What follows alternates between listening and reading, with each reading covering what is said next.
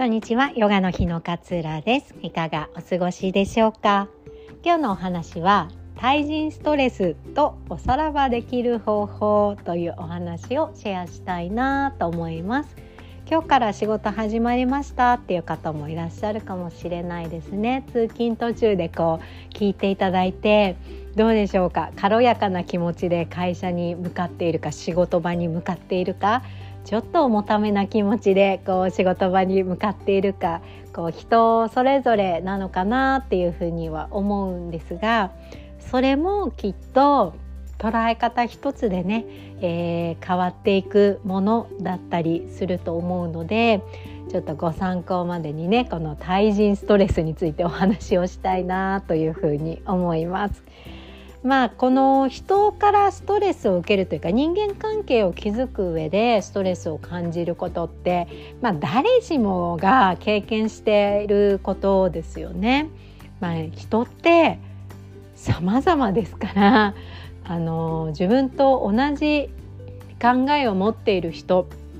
の方が少なくてやっぱりね意見っていうのはそう人それぞれ違ってるわけですよね。育ってきた環境とか年齢も違うし立場も違ったりするとさまざ、まな考え方があるっていうのが人なんだと思うんですよね。でも様々な考えがあるからこそストレスを感じてしまうっていうこともあると思うんです。例えば自分はこうなんだって思っていることに対してえー、違う意見を持っている。でその違う意見がなかなかこう受け入れられなかったり逆に自分の違う意見を受け入れてもらえなかったりっていうのもストレスの原因ですよね。自分の思いが上手に伝わらない。で相手の主張もよくこう受け入れられないとかっていうようないろいろなこうやり取りの上でこうトラブルがね発生するとかっていうことが出てくるのかなって思います。ね、対人ストレスを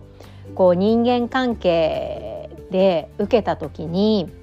それをちょっとねこうストレスに感じてるなっていうだけじゃなくて意識してもらいたいんですよね。でできればジャーナリング、まあ、ノートにこう記録していただくのをおすすめするんですけれども例えば問題がこう生じたストレスを感じたその相手が相手は誰かっていうのを、えー、記載しておきます。あの責めるつもりで書くわけじゃないですよ。明確に誰の何の行動とか誰の何の発言で私はストレスを感じたのかなっていうのをちょっと自分の中で整理してみる上でノートに書き出してみることをこうおすすめします。でどんな流れでそのストレスを感じる問題がこう生じたのかなとか実際にはこ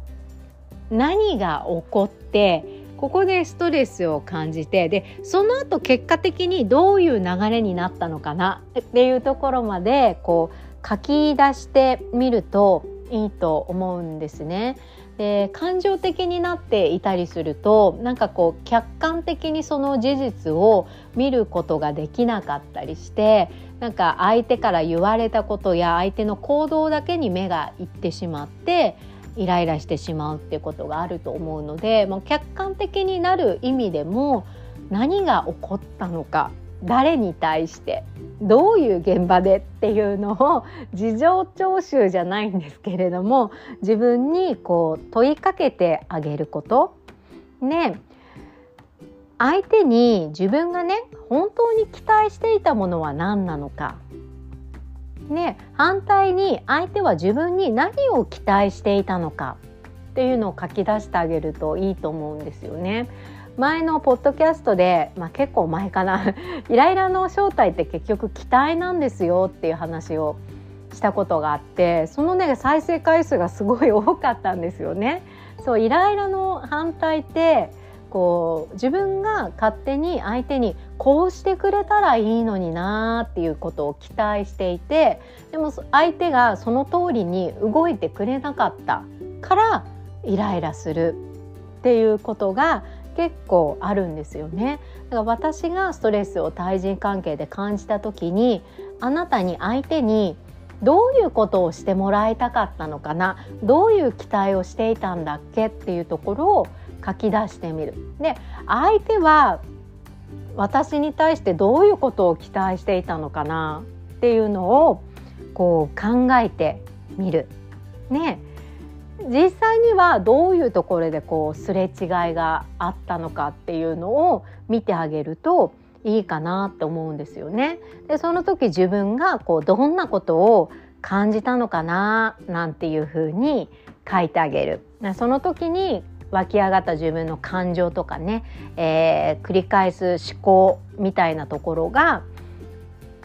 に意識を向けてあげて書き出してあげるともっとその関係性を見る上でねもっとこう有効的なポイントが見つかるんじゃないかなって思うんですよね。お互いやっぱり相手にこう期待し合うところがあるわけですよね。相手は自分に私は相手にこう期待し合うところがあってそこに齟齬があるからお互いどうしてやってくれないんだろう？どうしてこれ分かってくれないんだろう？っていうことで意見がすれ違ったりしてストレスっていうのが出てくるのであれば一度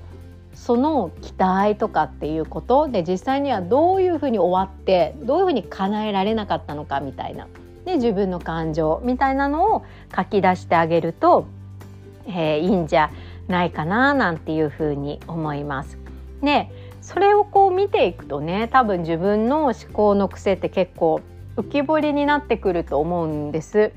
えー、毎回あるごとに書き出してあげるとより一層繰り返してるなとかあこの思考があるからこういう見方を私はしているのかなとかっていうのが気づけるようになってくるんですよね。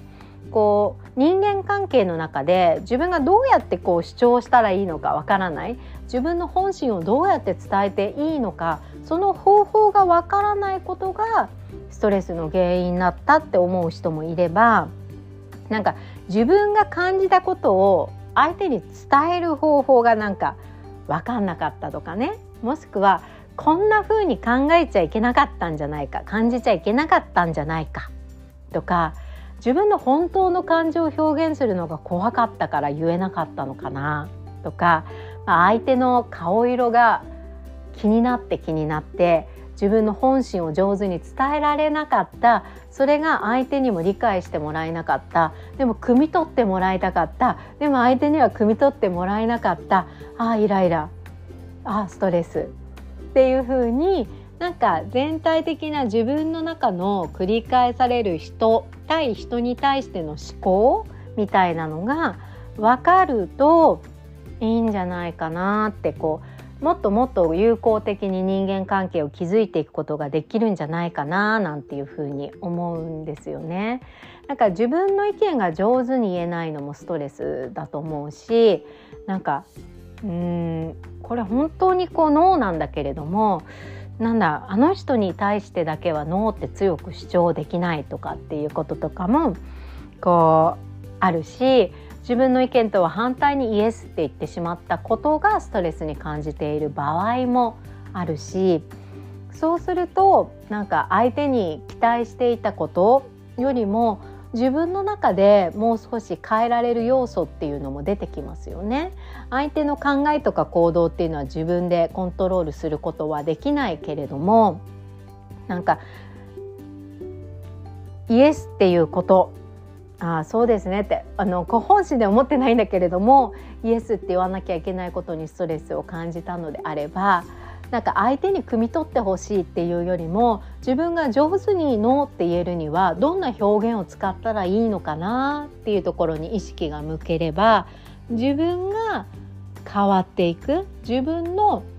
責任で自分の範疇で変えていくことができる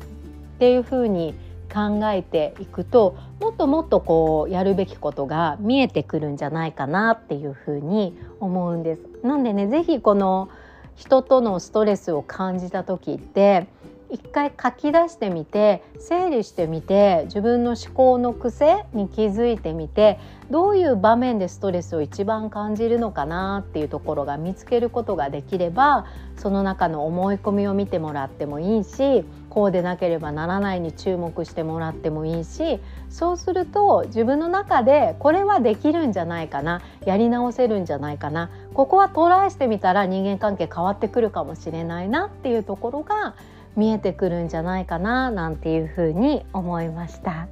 今日はねこんなお話をシェアさせていただきました、え、いつも聞いてくださり本当にありがとうございます。今日もあなたらしい穏やかな一日をどうぞお過ごしください。さようなら。